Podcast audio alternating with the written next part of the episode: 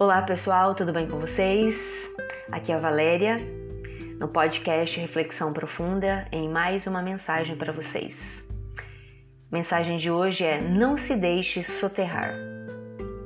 Conta-se que um fazendeiro que lutava com muitas dificuldades possuía alguns cavalos para ajudar no trabalho de sua pequena fazenda.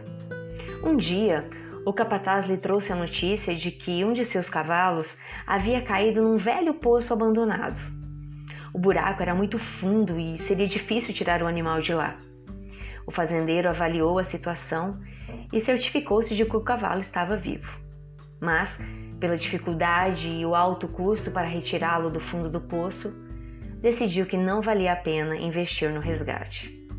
Chamou o capataz e ordenou que sacrificasse o animal soterrando-o ali mesmo. O capataz chamou alguns empregados e orientou-os para que jogassem terra sobre o cavalo até que o cobrissem totalmente e o poço não oferecesse mais perigo aos outros animais. No entanto, à medida que a terra caía sobre seu dorso, o cavalo se sacudia, derrubava no chão e ia pisando sobre ela.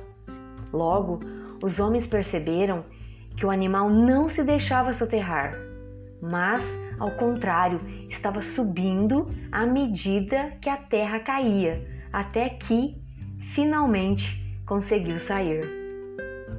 Algumas vezes, nós nos sentimos como se estivéssemos no fundo do poço e, de quebra, ainda temos a impressão de que estão tentando nos soterrar para sempre. É como se o mundo jogasse sobre nós a terra da incompreensão, da falta de oportunidade, da desvalorização, do desprezo e da indiferença. Nesses momentos difíceis, é importante que lembremos da lição profunda da história do cavalo e façamos a nossa parte para sair da dificuldade.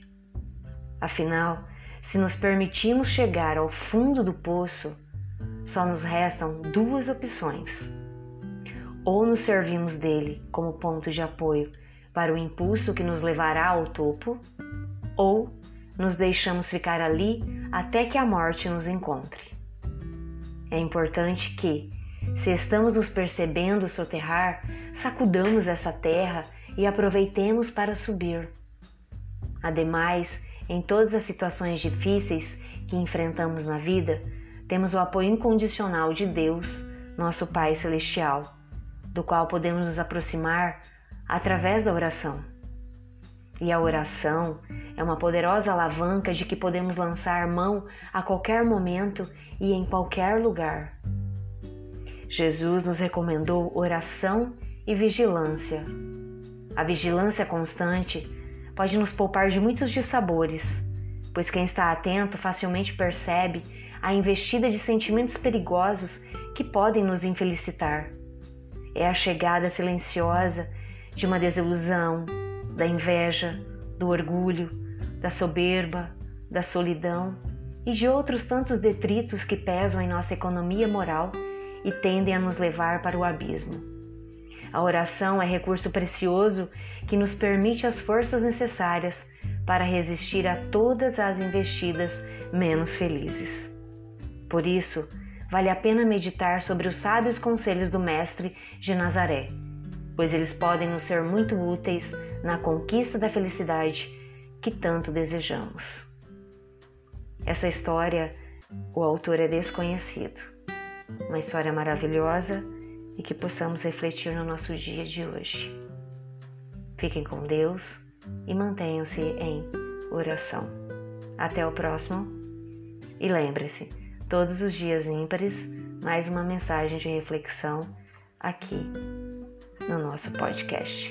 Grande abraço, fiquem com Deus. Não.